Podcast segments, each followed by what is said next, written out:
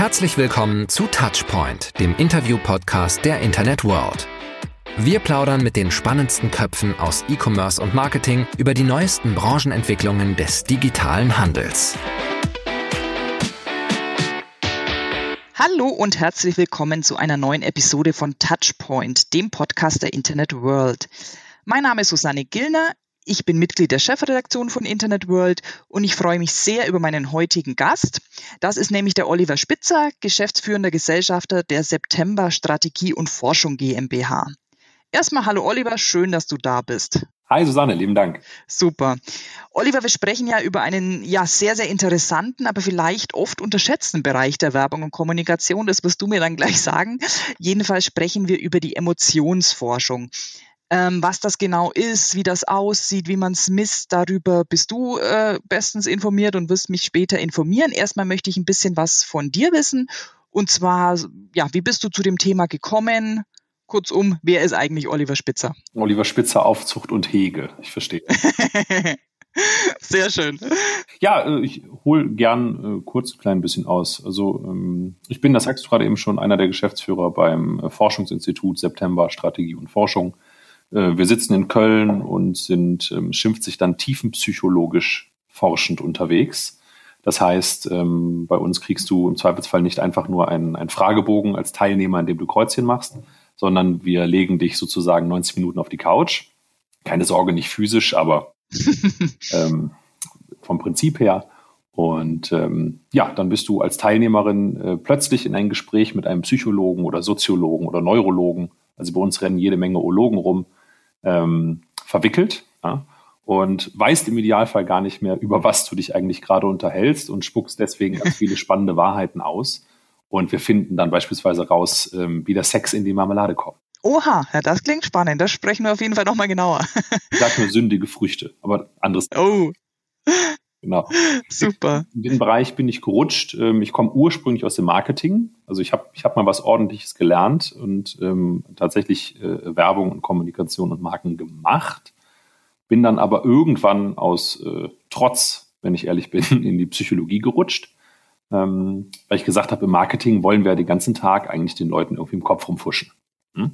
Aber so perfekt äh, da auskennen, ähm, tut man sich da nicht zwingend immer, sondern man hat mehr ein, ja, ich sag mal, ein Regelwerk, ein Bauchgefühl, Erfahrungswerte und so weiter. Ähm, und das wollte ich irgendwie äh, vertiefen und habe mir überlegt, ja, wer kennt sich denn in den Köpfen der Leute aus und bin so in die Psychologie gerutscht, habe dann allgemeine Psychologie studiert und ähm, ja, bin von da aus dann, also vom Marketing in die Psychologie und von da aus irgendwie aus Versehen in die Forschung gerutscht. Und ähm, ja, wird mich jetzt die letzten roundabout zehn Jahre als ähm, Emotionsforscher beschreiben. Keine Ahnung, ob es einen Job gibt, aber der beschreibt am besten, was ich so den ganzen Tag tue. Du, solange es keiner hinterfragt, gibt es den Begriff, würde ich sagen. Da können wir uns drauf einigen, ja. Du sagst jetzt Marktforschung, Emotionsforschung, Tiefenpsychologie, das klingt jetzt für mich alles erstmal sehr abstrakt. Wie kann man sich denn deinen Alltag vorstellen? Liest du den ganzen Tag Bücher, sitzt vor dem PC gebeugt oder wie, wie viel Kundenkontakt hast du? Genau, magst du da mal ein bisschen was zu erzählen? Ja, ja, klar, gerne. Also das, das Wichtigste ähm, ist vielleicht so die Eingrenzung, welche, welche Art von Forschung ähm, machen wir eigentlich. Ähm, ich, ich merke immer im, im privaten Umfeld, wenn mich jemand fragt, was ich eigentlich mache, ähm, fange ich immer an, wild zu umschreiben, weil ich nicht laut sagen möchte, ich bin Marktforscher. weil das Bild, das dann aufgeht, ist äh, der Typ mit dem Klemmbrett in der Innenstadt, ne? der fragt, wenn Sonntag Wahlen werden, äh, wären, welchen Fotoapparat würden sie kaufen. Ähm, das ist nicht, was wir machen. Ne? Ähm, sondern wie gesagt, wir sind da tiefenpsychologisch unterwegs. Und inhaltlich ist es so, dass sich ähm, Marken äh, mit ihrer Kommunikation oder mit ihrer Strategie bei uns melden. Von der ähm, Commerzbank über die Telekom, über Google, Melita, ähm, also ein bunter Blumenstrauß an, an Marken, äh, die Wert drauf legen, wie sie sozusagen emotionalisieren, wie ihre Kommunikation ankommt. Und ähm, das sozusagen psychologisch und emotional noch, noch optimieren wollen. Ja. Dafür sitze ich zum Glück nicht den ganzen Tag am Schreibtisch und äh, lese Bücher über Wissen von anderen Leuten, sondern unser Job ist es gewissermaßen eher Wissen zu produzieren. Ja. Das heißt, ähm, ich äh, führe äh, beispielsweise die psychologischen Interviews, von denen ich eben sprach, also wenn wir die Teilnehmer 90 Minuten auf die Couch legen. und ähm, werte die dann zusammen mit meinen Kollegen aus. Wir sind hier ähm, in Köln äh, 40 Leute. Wie gesagt, alles irgendwelche Bekloppten, irgendwelche Ologen. Und ähm, ja, dann haben wir die Emotionsmessung, die funktioniert äh, dadurch, dass wir, dass wir ähm, Körpersignale messen, ne? weil es ist evolutionär so, jetzt rutsche ich, rutsche ich schon mitten in die Methodenbeschreibung, aber ähm, das ist sowas wie der verlängerte Arm. Ne? Ich kann mich nicht erklären, ohne die Methode kurz anzureißen. Ja, alles gut. Mhm. Also die Emotionsmessung, die funktioniert so, dass wir über Körpersignale, sprich Herzschlag, Hautleitwert, also sowas wie ein, Lügendetektor quasi, ja, aber auf Steroiden. Wir sind da ein bisschen extremer unterwegs als ein Lügendetektor. Ähm, elektrische Spannungen in Gesichtsmuskeln und so weiter, also alles, was der Körper so hergibt, das ähm, messen wir und können daraus berechnen, durch sozusagen eine Mustererkennung, welche Emotionen der Teilnehmer gerade empfindet. Also stell dir vor, du kommst zu mir ins Teststudio, ähm, das ist dann irgendwo mitten in Köln, bist du eingeladen in eine neutrale Umgebung sozusagen, äh, gerne dann mit Blick auf den Dom. Und ähm, dann äh, setze ich dich in ein gewissermaßen nachgebautes Wohnzimmer und irgendwann zeige ich dir ähm, einen, einen Werbeblock. und einer der Spots in diesem Werbeblock beispielsweise, sagen wir jetzt mal ähm, Fernsehwerbung, ja, oder auch äh, eine Website, ein Webshop. Ich lasse dich auf dem, auf dem Webshop, Webshop äh, surfen und ähm, blende dann zwischendurch mal einen Banner ein oder unterschiedliche ähm, Varianten von Kaufbuttons oder, oder, oder. Also das, was wir testen, ist, ist zum Glück sehr, sehr, sehr vielfältig. Ne? Mhm. Und vorher habe ich dich aber verkabelt. Sprich, du hast so ein paar ganz kleine ähm, Sensoren ähm, auf der Wange beispielsweise für den Lächelmuskel ähm, hast einen Clip am Finger, damit ich messen kann, wie viel Blut durch den Finger fließt, das sogenannte Pulsvolumen. Ähm, und lass dich dann so verkabelt diesen Werbeblock anschauen. Ja? Da währenddessen stelle ich keine doofen Fragen, sondern im Gegenteil, ich lasse dich den ganz in Ruhe anschauen, so wie es auch zu Hause auf dem Sofa wäre. Ja? Ähm, und ähm, danach äh, zupfe ich dir die Kabel wieder ab und wir führen 90 Minuten das äh, tiefenpsychologische Interview, ja, wo ich dann auf den Spot eingehe, wo du mir den erstmal nacherzählst. Ähm, das ist meistens schon eine spannende Übung, weil die Erinnerung an einen Spot äh, ist selten eins zu eins das, was wirklich im Spot passiert ist. Ähm, und damit meine ich nicht nur das, was vergessen wird, sondern viel spannender ist, wenn die Leute plötzlich was in den Spot noch reindichten, was gar nicht da war. ja, waren sich aber ganz sicher, das habe das hab ich gesehen. Ja. Ähm, da war der Mann im weißen Kittel. Nein, da war weder ein Mann noch ein weißer Kittel. Okay. Ja. Und daraus versuchen wir dann irgendwo ähm, einen, einen Sinn herauszubekommen, warum die Leute XYZ in diesen Spot reingedichtet haben oder warum sie sich gerade an ähm, das ein oder andere Thema erinnern. Ja. Und das kombinieren wir am Ende mit den Daten aus dieser Emotionsmessung, weil da sind wir in der Lage dann zu bestimmen, ähm, Sekunden genau, also im, im Live-Verlauf des Spots sozusagen, ja, ähm, wie viel Vertrauen, Sympathie, Attraktion, Relevanz, aber auch sowas wie Skepsis und Stress ähm, hast du empfunden, während du diesen Spot gesehen hast. Ja. Ähm, vielleicht ein blödes Beispiel, ich sagte gerade eben Mann im Kittel. Ähm, wir haben tatsächlich einen Spot mit einem Mann im weißen Kittel mal untersucht. Äh, der ist denkbar einfach. Ja, Mann im weißen Kittel kommt rein, wedelt mit der Zahnpasta und sagt, nehmen Sie die äh, und alles wird gut. es war ein bisschen komplexer, aber es war jetzt auch nicht das kreative Meisterwerk. Ne? Ähm, und ähm, den Spot habe ich damals untersucht, ist jetzt schon Jahre her, als ich noch auf Agenturseite war. Ja? Und ähm, da wurde mir sozusagen die Schwarz-Weiß-Variante von dem, was wir heute machen, ähm, verkauft als Forschung. Da wurde den Teilnehmern nämlich nicht äh, so viel Kabel angelegt, sozusagen, wie wir das machen, sondern die haben nur so einen Clip an Finger gemacht, also quasi nur den Lügendetektor.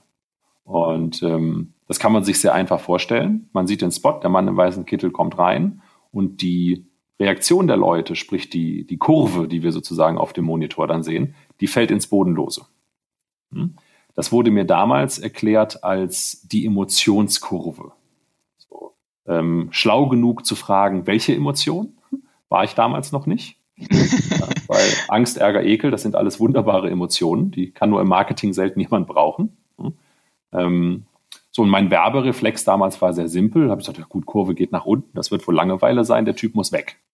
So. Und ähm, irgendwann Jahre später im Studium habe ich mir quasi nachträglich vor die Stirn geschlagen, als ich gelernt habe, dass dieses eine Signal, dieser Clip am Finger, keine Emotionen messen kann, sondern nur sowas wie eine Aktivierung, sprich, ob mein Körper rauffährt oder runterfährt. Hm? Ähm, und ähm, meine Vermutung damals war, der Typ im weißen Kittel ist langweilig. Also deaktiviert er. So. Dummerweise, dreimal darfst du raten, was dein Körper tut, wenn du Vertrauen empfindest und dich zurücklehnst. Ja, wahrscheinlich genau das. Dummerweise genau dasselbe, richtig. Ja, der Körper fährt auch runter. Das heißt, vielleicht äh, habe ich den Typ rausgeschmissen, weil er bei der Zielgruppe Vertrauen ausgelöst hat. naja, ich, ich wir werden es nicht in der Öffentlichkeit erwähnen, Oliver. Ist ja unter Hör nur wir zwei jetzt. Genau. Aber das waren so die Grundzüge, wo ich sagte, das, das ist spannend, da ist Musik drin, aber die Methoden, die es gibt, die taugen einfach noch nichts. So, dem habe ich quasi die letzten x Jahre ähm, meines, meines Lebens gewidmet, könnte man fast theatralisch sagen, ähm, diese Methoden fein zu schleifen, ähm, in vielen äh, universitären Arbeiten, in Kooperationen und, und, und um am Ende eine Mustererkennung zu haben aus verschiedensten Signalen. Das heißt, ich habe dann nicht nur eine Aktivierung und weiß nicht, war das jetzt gut oder böse, ja, ähm, sondern eben diese, ähm, wir nennen das Emotional KPI, damit es auch wichtig klingt, ja, ähm, wie Attraktion, Relevanz, Sympathie und so weiter, ähm, die wir dann messen können, während du diesen TV-Spot siehst. Ne? Und ja, und dann ist es unser Job, sehr simpel, diesen Spot oder diese Website oder dieses Banner oder dieses Motiv oder diese Radiowerbung oder oder oder ne, besser zu machen. Und mhm. besser bedeutet immer emotional schlagkräftiger sozusagen. Ne? Und äh, ja, das ist immer wieder spannend und gar nicht so einfach, weil Emotionen halt sich so schön im Unterbewusstsein der Leute verstecken. Normalerweise weiß der Endkunde nicht, warum er tut, was er tut. Ja? Wenn man ihn fragt, wird er dir dummerweise eine Antwort geben. Ja? Das ist dann meist so, ja, Preis-Leistung. Ja? Ähm, er hat aber niemals ernsthaft verglichen. Gilt auch für einen Online-Shop beispielsweise ja, oder generell für, ein, für einen Point of Sale. Ähm, das, was die Leute behaupten, also die, die Gründe, die die Leute anführen, warum sie gekauft haben, was sie, was sie kaufen, ist ganz selten die Wahrheit. Nie wird einer sagen, oh ja, die äh, rote Verpackung hat bei mir ähm, irgendwie was ausgelöst. Ähm, und da habe ich ohne nachzudenken zugegriffen.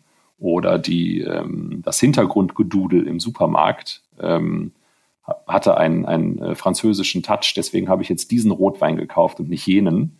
Ähm, das können die Leute uns gar nicht sagen, weil sie gar nicht wissen, dass sie von ihrem Unterbewusstsein ähm, gesteuert wurden.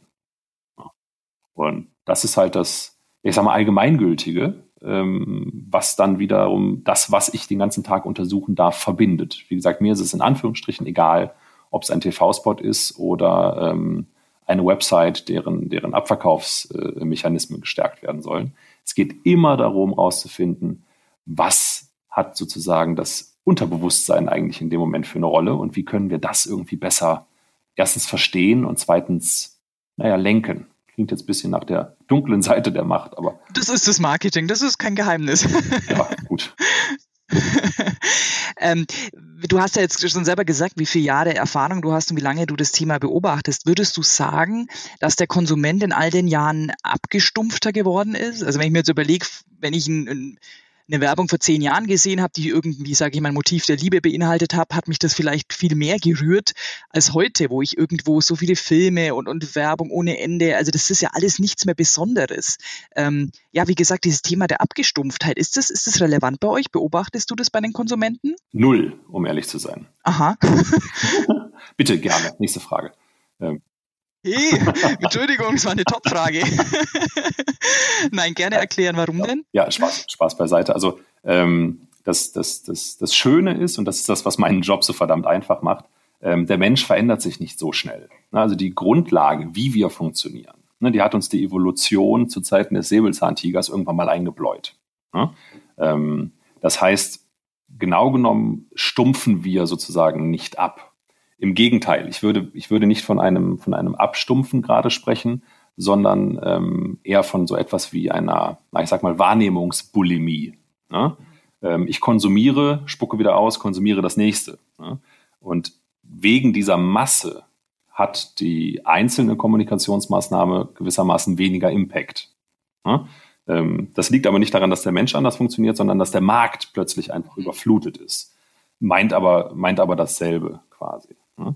Ähm, wenn Marken es aber schaffen, die, die richtigen Knöpfe zu drücken, ja, sind die Leute noch empfänglicher ähm, als früher. Ne? Es ist aber komplizierter geworden. Also wenn ich sozusagen das, das einfach mal rumdrehe, ja, und nicht auf den, auf den Endkunden schaue, sondern auf den Marketeer sozusagen schaue, ja, dessen Job ist schwieriger geworden. Ja. Vor 50 Jahren konnte der noch Reklame machen ne, und musste, ich übertreibe jetzt, äh, eigentlich nur sagen, äh, hier, wir haben ein ganz tolles Produkt, kauf das. Ja. Dieses Produkt hat einen Vorteil, den 100 andere Produkte nicht haben. Ja. Und das ist halt tot es gibt kaum noch Produkte, die wirklich etwas können, was nicht auch mindestens zehn Wettbewerber auch können. Ja?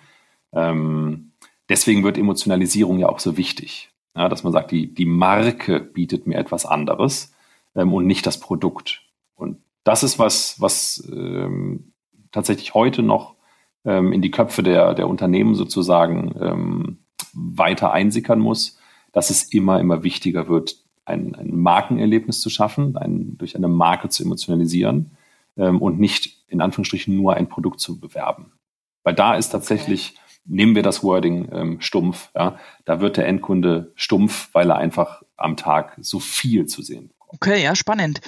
Wenn wir das Thema Überflutung nehmen, also äh, Überflutung an Emotionen gab es ja in diesem Jahr, Corona-Jahr, zuhauf. Also da im Positiven wie im Negativen.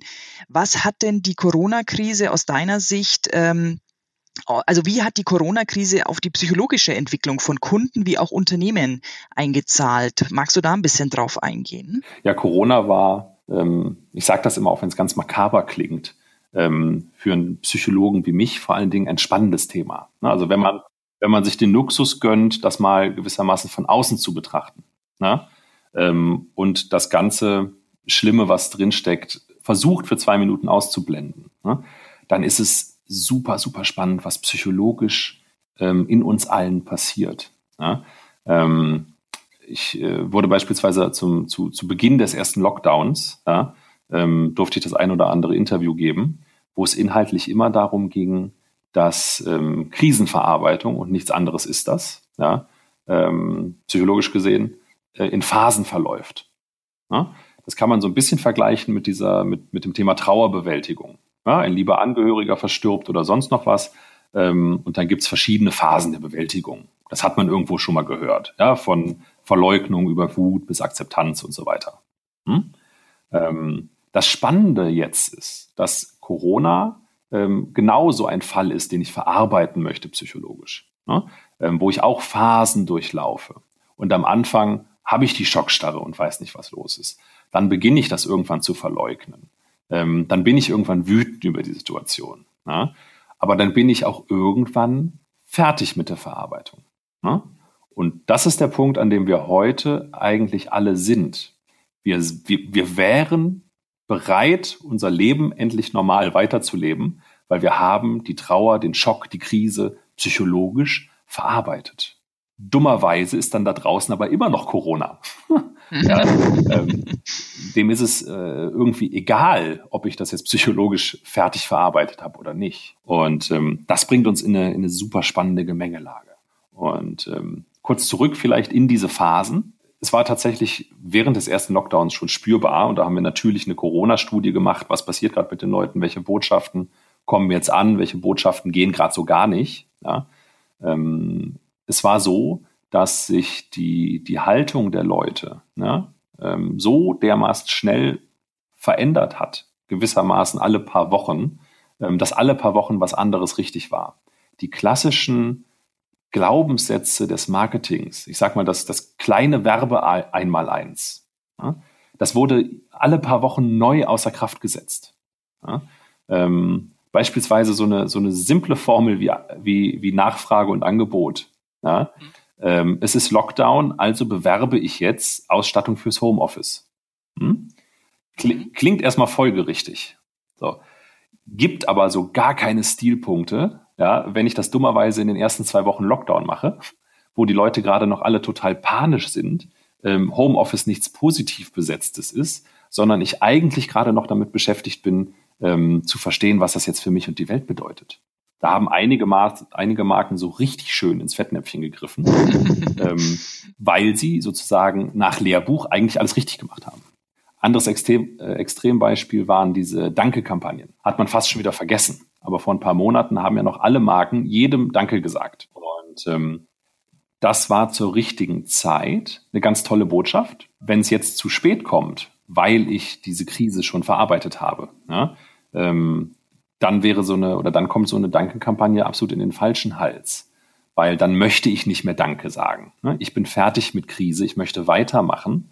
Und Danke jemandem für etwas Danke zu sagen, ja, ähm, ist indirekt immer ja der Hinweis darauf, dass dieses Problem noch da ist, ne, dass mir jemand bei der Bewältigung eines Problems helfen muss. Ne? Sei es der Krankenpfleger, sei es der Kassierer im Supermarkt, wie auch immer. Ich bin irgendwem zu Dank verpflichtet, bedeutet, die Welt läuft noch nicht rund. Ne? Es ist also immer ein indirekter Reminder daran, dass immer noch Krise ist. Ne? Das heißt, in den ersten paar Wochen, vielleicht sogar Monaten, war die Danke-Kampagne super. Jetzt rauszugehen mit Danke oder mit einer noch etwas ungeschickteren Form im Sinne von, ihr seid alle Superhelden, weil ihr am Sofa rumliegt. ich weiß nicht, auf wen du da jetzt anspielst. Rein hypothetisch, ja. Ähm, das ist halt einfach eine, eine nachvollziehbare, aber psychologisch und emotional doch eher ungeschickte Idee. Spannend heißt also eigentlich Händlern, Unternehmen, würdest du sagen, die bewerben wollen, jetzt erstmal egal für welches Produkt, sollten erst einmal so ein bisschen die Emotionen der Konsumenten, natürlich noch besser die Emotionen ihrer Zielgruppe analysieren und dann loslegen. Im Idealfall ja. Also, dass man tatsächlich einfach versteht, ich sage es mal ganz platt, welche Knöpfe muss ich bei denen drücken. Ne? Und ähm, durch Corona sind es halt gewissermaßen neue Knöpfe geworden. Ja?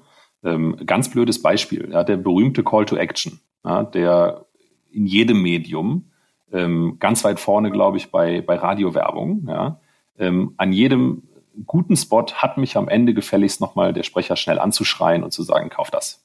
Ja? Weil Verknappung, weil was auch immer, jetzt gerade im Sale und gibt's nur die nächsten fünf Minuten, rufen Sie jetzt an. Ja? Gern, gerne gemacht. Ja? Ähm, das war vor Corona sozusagen bis zu einem gewissen Grad, auch da war es oft schon drüber, aber bis zu einem gewissen Grad okay. Ne? Weil da war Shopping, da war ein simples Motiv wie ich gönn mir was, ähm, vollkommen okay. Da durfte man sich mal was gönnen. Jetzt ist Krise. Da darf ich mir doch nichts gönnen. Einfach so. Ne? Psychologisch. Aber das, der, der Wunsch danach, ja, ähm, wir sprechen immer gern vom inneren Kind. Ja. Das innere Kind in mir schreit lauter denn je danach, dass ich mir doch jetzt bitte mal was gönnen soll. Ja. Du hast es schon lange nicht mehr gemacht. Du hattest ein beschissenes Jahr. Belohn dich dafür, dass du es überlebt hast. Ja. Belohn dich für all die, ähm, für all die Zurückhaltung, für all die ähm, Einschränkungen sozusagen, die du das Jahr über hattest. Egal wie groß oder klein. Aber der äußere Erwachsene sozusagen, der auf dieses innere Kind aufpasst und dessen Job es ist, diese Wünsche zu filtern, ja, ähm, der hat in Corona sozusagen, war der im Fitnessstudio, der ist stärker geworden, weil wir mussten ständig diese Instanz, diese psychologische Instanz von uns benutzen, ähm, um nicht äh, komplett bekloppt zu werden. Ja? Weil das innere Kind nicht geeignet ist für so eine Krise. Da muss der rationale Teil in uns ran. So. Das heißt, diese Wünsche werden stärker gefiltert als sonst.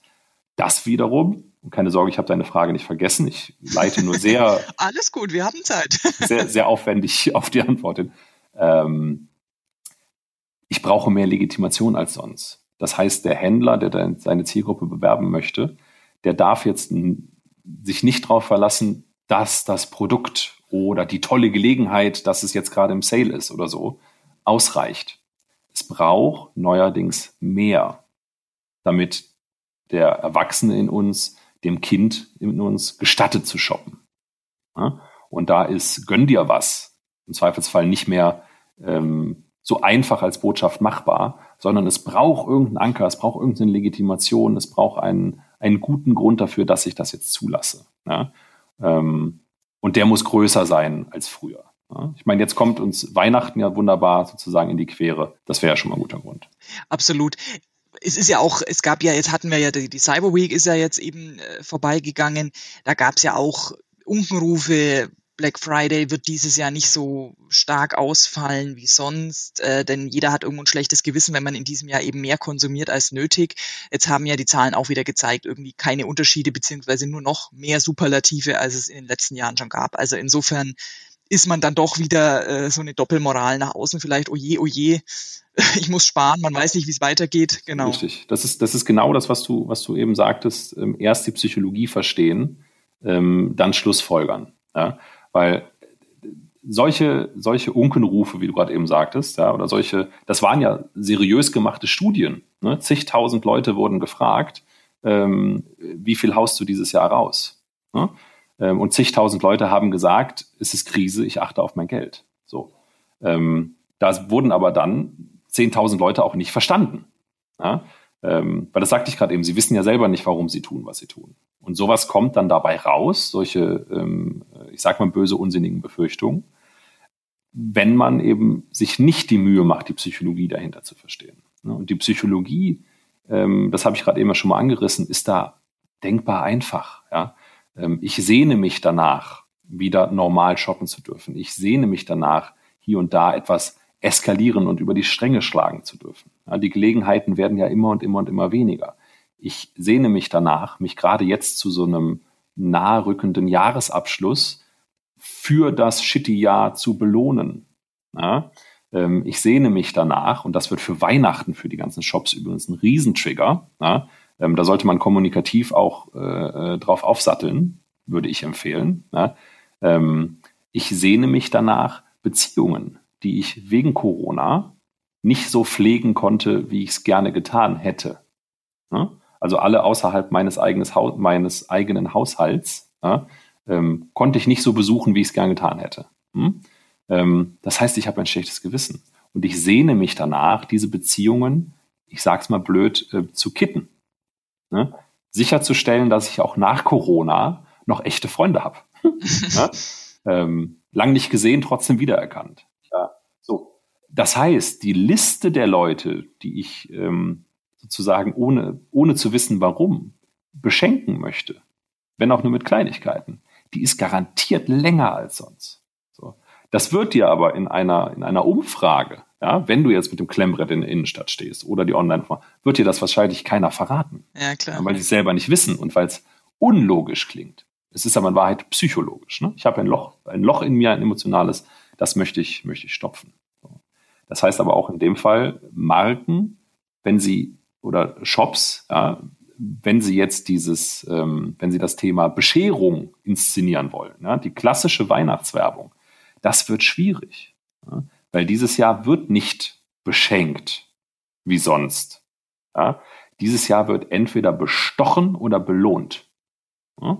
Entweder ich belohne mich, das sagte ich gerade eben schon ein paar Mal, für das schlimme Jahr, das ich überstanden habe, ähm, weil ich wie äh, superheldenhaft auf dem Sofa rumsaß. Ähm, das ist ja meine Belohnung wert. Ähm, oder ich besteche meinen Freundeskreis gewissermaßen, damit wir auch nächstes Jahr noch Freunde sind. Mhm.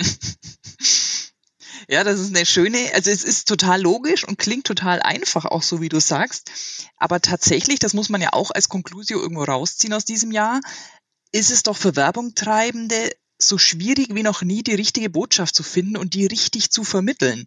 Also gefühlt kann man als Werbungtreibender doch nur noch Dinge falsch machen, denn ähm, jetzt du sagst genau gerade, Weihnachten ist es wichtig, dass man kommuniziert, man muss belohnen, ja. Jetzt nehmen wir zum Beispiel mal die aktuelle Edeka-Kampagne zu Weihnachten. Ich weiß nicht, ob du sie gesehen hast, ähm, wo es irgendwie darum geht, eine Familie ist, ist nett an der Fleischtheke und überlegt gemeinsam mit den Verkäufern, welche internationalen Spezialitäten man denn dieses Jahr äh, auf den Tisch bringen könnte. Irgendwie letztes Jahr war es Italien, was wird's dieses Jahr so? Eine nette, harmlose scheinende Kampagne, die genau dieses Thema Belohnung zu Weihnachten kommuniziert.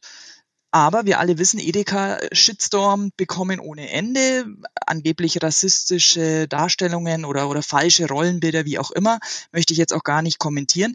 Also ich möchte das nur als Beispiel dafür nennen, in welchem Dilemma Werbungtreibende heute stehen. Denn jetzt mal ganz bös gesagt, irgendjemand diskriminiert man doch immer, oder? Das, das kommt einem tatsächlich so vor, ja. Also ähm, ich, ich sag mal so, gute, gute Werbung machen ja, oder gute Kommunikation machen ist nicht wirklich schwieriger als äh, letztes Jahr.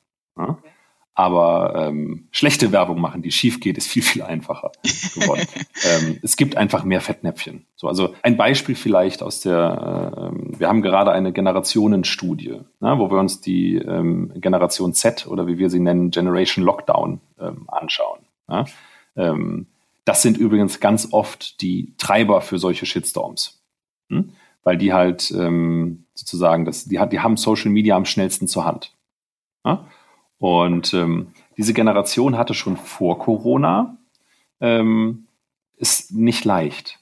Ne, das ist die, die, die jüngere Generation, ne, ähm, äh, bis Mitte 20 sozusagen, die ähm, vollkommen in vollkommener Freiheit zumindest hier äh, aufgewachsen ist. Ja? Und ähm, das klingt so schön, ja? Bedeutet im Umkehrschluss aber auch, dass die super wenig Grenzen hatten. Ja, also es, ähm, die, die, die äh, dürfen tun, was sie wollen, die dürfen rumlaufen, wie sie wollen, die dürfen gucken, was sie wollen, die dürfen hören, was sie wollen, die dürfen prinzipiell, was sie wollen. Ja? Ich übertreibe das jetzt ein bisschen, ja, aber die ähm, strenge Erziehung gewissermaßen, ja, die möchte ich jetzt nicht promoten, bitte nicht falsch verstehen. Ja. Aber die, die hatte einen Vorteil, sie hat irgendwie ein, ein, ein Regelwerk, ein, ein Wertegerüst. Ob richtig oder falsch, vollkommen außen vor. Aber es gab ein Wertegerüst. Und das fehlt in dieser Generation so ein bisschen. Das heißt, die sind, die sind haltlos. Ähm, die, die suchen sehr gezielt nach, ähm, nach Wert, nach Versprechen. Und das suchen sie beispielsweise viel stärker als früher und viel stärker als andere Marken das tun äh, äh, als andere Generationen das tun, in Marken. So, das heißt, beispielsweise ähm, im Bereich Mode haben wir ein ganz spannendes Phänomen. Ähm, super viele äh, aus dieser Generation, die wir gerade untersuchen, ähm, tragen drunter sozusagen, also T-Shirt äh, und Co. Ähm, so heile Weltmarken, nenne ich es mal böse. Ja? Ähm, schönes Beispiel ähm, Asket oder Asket. Ich weiß um ehrlich zu sein immer noch nicht, wie man es ausspricht. Ähm, das ist halt so Fairtrade, Fair, Fairtradiger geht's nicht. Ja? Ähm, die setzen sich nicht nur in der Werbung, sondern tief im Kern der Marke verankert, ja, steckt das sich für eine bessere Welt einsetzen. Ja? Von ähm, äh, äh Biologie äh, oder von Bio, von Öko bis zu Fairtrade ist da alles, alles drin. So. Und das tragen sie drunter. Aber darüber kommt beispielsweise ein Chanel-Pullover. Ja. ja. Und da kommen auch Marken, ähm, wo ich eigentlich dachte, für diese junge Generation, waren die nicht schon in der Mottenkiste? Ja. Also die graben, ähm, und das, das, das sage ich jetzt als alter Sack, gute alte Marken plötzlich wieder aus. Ja. Ähm, und ähm, das wirkt erstmal total falsch. Gilt übrigens auch für Medien. Die hören plötzlich wieder Radio und gucken Fernsehen. Ne, wenn ich das den Mediaagenturen äh, erzähle, die gucken mich immer alle an, als äh, wäre ich irgendwo gerade von der Schleuse geschwommen. Ähm, aber das macht total Sinn, weil das sind die, die, die Massenmedien im besten Sinne. Ne? Die sorgen nicht dafür, dass ich mich in meiner, in meiner Blase weiter vereinzele. Ne? Ähm, das war vor ein paar Jahren noch toll. Aber jetzt Corona, ich will nicht weiter vereinzeln, da habe ich gerade genug von. Ne? Ich möchte ähm, an der Welt, an anderen Menschen teilhaben. Und da sind Massenmedien halt top. Ja? Ähm, und auf einmal hören die wieder Radio. So. Aber ich wollte auf das, auf das Thema Marke hinaus. Ja? Ähm, die suchen also mehr Purpose in einer Marke, weil die Marke ihnen Halt geben soll, den die woanders sozusagen sonst, sonst nicht haben. Ja? Ähm, natürlich ist das immer nur ein kleiner, ein, ein, kleiner Tropfen, hätte ich jetzt gesagt, fast auf den heißen Stein, aber es ist besser als nichts. Ne? Also eine Marke mit Haltung ist besser als eine Marke ohne Haltung für diese Zielgruppe. So. Das heißt, die erwarten mehr von Marken. Das heißt, die schauen genauer hin, wenn eine Marke wirbt. So. Das heißt, ein Fettnäpfchen, das ähm, vor ein paar Jahren vielleicht noch ähm, genau nur ein solches gewesen wäre, ja, ähm, das wird plötzlich riesengroß. Weil die Marke steht nicht nur für schicke Klamotten oder ähm, äh, hochwertige Lebensmittel, ja, oder günstige Preise, sondern die Marke steht mit ihrem Purpose und nichts geht heute mehr ohne Purpose, steht die für so viel mehr. Und deswegen, sage ich mal blöd, reg ich mich so schnell auf. Deswegen bin ich so schnell mit einem Shitstorm zur Hand. Ja, ähm, genau. Das, das macht es, wie gesagt, nicht schwerer, gute Werbung zu machen, aber deutlich leichter, ähm, ein Fettnäpfchen zu treffen. Was ist denn dann so dein Ratschlag? Was heißt Mut im Marketing heute? Also ich muss ja irgendwo eine Balance finden. Auf der einen Seite das Wertegerüst der Zielgruppe respektieren selbstverständlich und auch abbilden.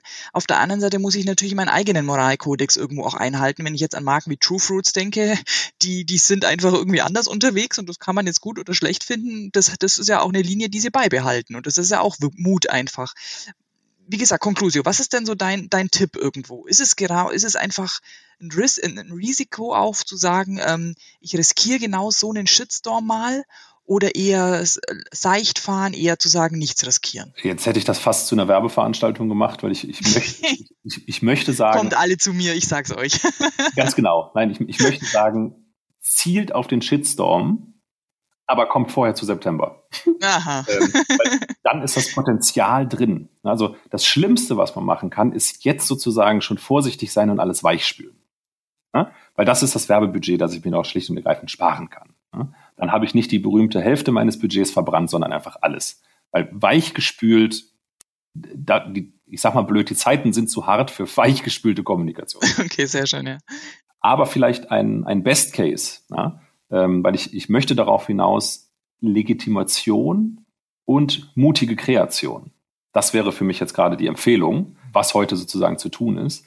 Ähm, um das verständlicher zu machen, vielleicht aber ein, ein, ein Best Case. Ne?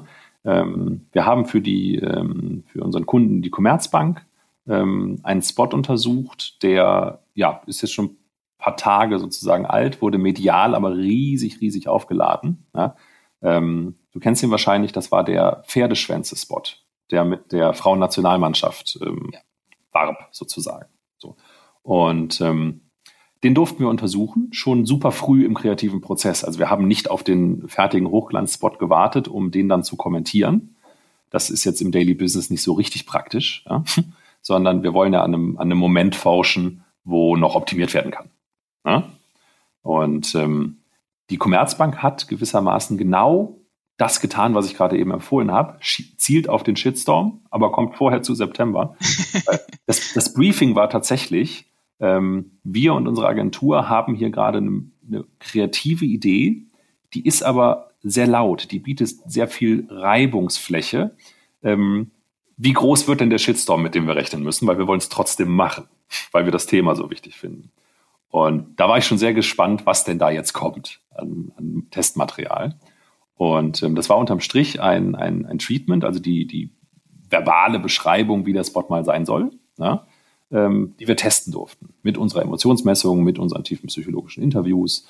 Und ähm, in diesem Spot ähm, geht es halt um die Gleich- bzw. Ungleichstellung ja, zwischen, so nennen sie sich selbst mit dem Augenzwinkern, Frauschaft und Mannschaft. Weil es ist, ähm, es hat sich bei mir eingebrannt. Äh, die Frauschaft hat halt für den ersten beeindruckenden Titelgewinn damals ein Teeservie gekriegt und keine Titelgabeverträge.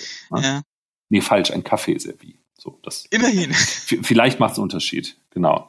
Und ähm, naja, die Commerzbank wollte halt eine, eine Haltung inszenieren, dass sie gesagt haben, das, das ist ein Thema, da haben wir als Commerzbank eine Haltung zu. So. Problem ist, ähm, als, als Kunde schaut man da erstmal drauf. Und ich weiß dass ich gerade eben gesagt habe, Purpose ist wichtig, Haltung ist wichtig und so weiter. Ja? Aber als Kunde schaut man erstmal da drauf und sagt, pff, warum sprechen die darüber? Warum darf die das? Ja? Ähm, weil die erste Absicht, und das passt ein bisschen zu deiner, zu, zu einer deiner ersten Fragen, ähm, sind die Leute stumpfer geworden. Ja? Ähm, das erste, was man heute unterstellt, ist, die wollen mir was verkaufen. Ja? Das war vor 50 Jahren vielleicht noch nicht so, ne? sondern da wurde ich informiert, was es Tolles gibt. Jetzt will Hinz und Kunz offensichtlich mir was verkaufen. So. Und das ist die böse Absicht, die man da auch der Commerzbank erstmal unterstellt hat. Ne? Die werben jetzt irgendwie mit der, mit der ähm, Frauennationalmannschaft, ähm, gehen auf dieses Thema ähm, Ungleichstellung oder Ungleichbehandlung. Und ähm, das ist in Anführungsstrichen gerade in Mode. Ja, deswegen reden da jetzt gerade alle drüber. Und deswegen springen die auf den Zug auf, aber eigentlich dürfen die das gar nicht. So, da war der Shitstorm schon vorprogrammiert. Aber es gibt ein ganz wichtiges Detail, ähm, dass der Commerzbank plötzlich die Legitimation gibt, über dieses Thema zu sprechen. Ne? Nämlich die Tatsache, dass sie eben nicht auf den Zug aufgesprungen ist, weil der gerade in Mode ist, sondern die Tatsache, und genau das haben wir auch empfohlen, das am Ende bitte möglichst groß hinzuschreiben, ähm, die Commerzbank ist super stolzer Sponsor der Frauennationalmannschaft seit über zehn Jahren. Ne?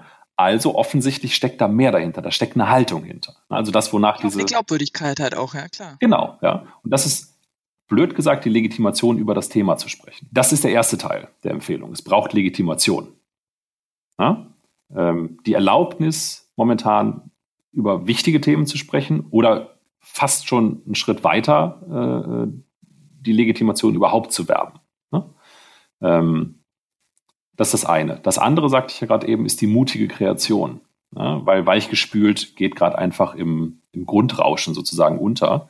Ähm, und das hat die Commerzbank ja beispielsweise umgesetzt durch dieses Schlagwort Pferdeschwänze. Ja, es gab, gibt die Szene im Spot, ähm, ne, die Spielerin knotet sich ihren Pferdeschwanz und sagt ein bisschen suffisant in die Kamera, wir brauchen keine Eier, wir haben Pferdeschwänze.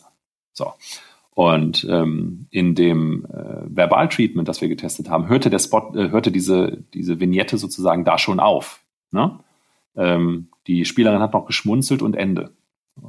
Und ähm, in, den, in den Interviews, ne, die Leute kamen nach der Emotionsmessung, also zeitlich musst du dir das vorstellen, die werden erst vermessen und kommen danach ins Interview. Die kamen schon entrüstet zum Interviewer.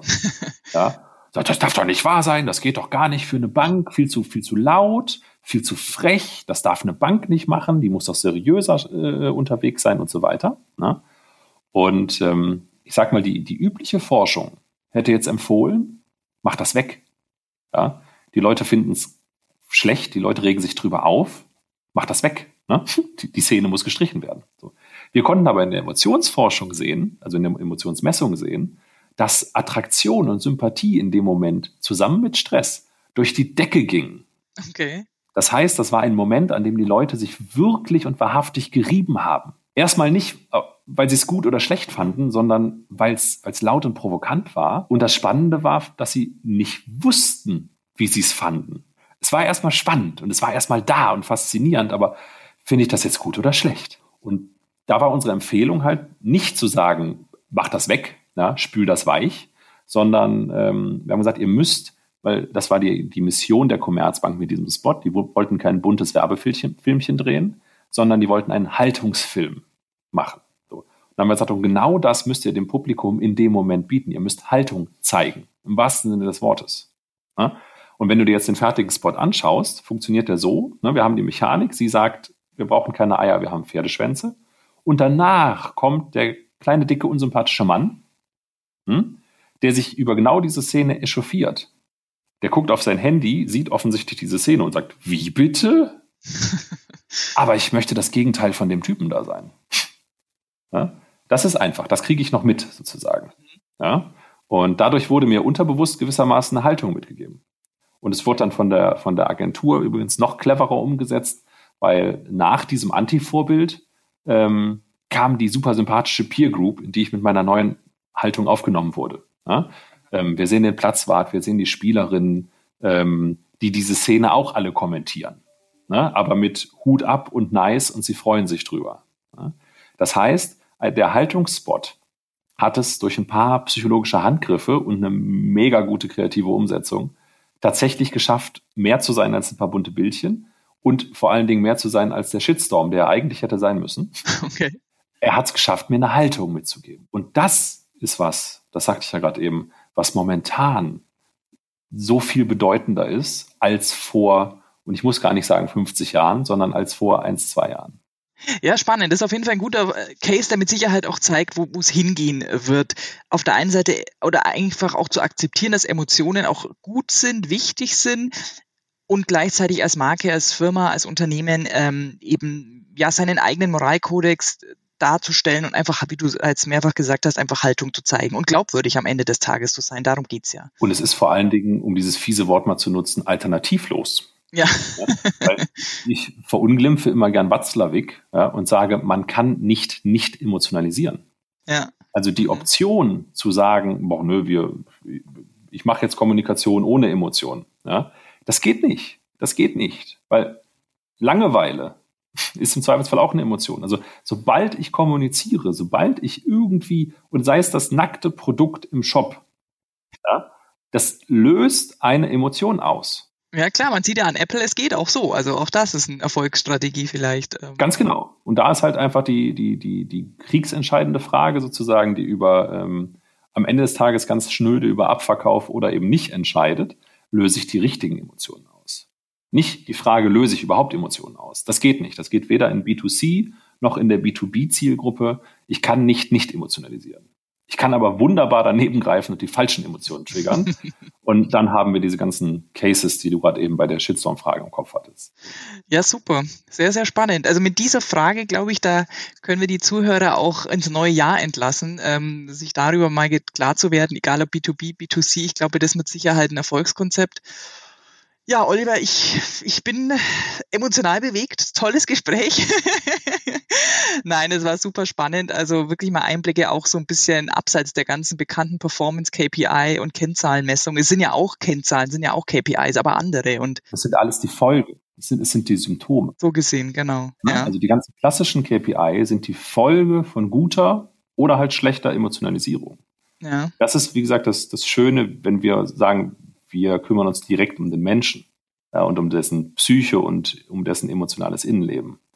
Die Handlungen, sprich kaufen oder nicht kaufen, mal ganz pragmatisch, sind Folge davon. Ne? Von daher, ähm, ja, sind wir, sind wir äh, froh, sozusagen Teil dieser Kennziffernkette zu sein.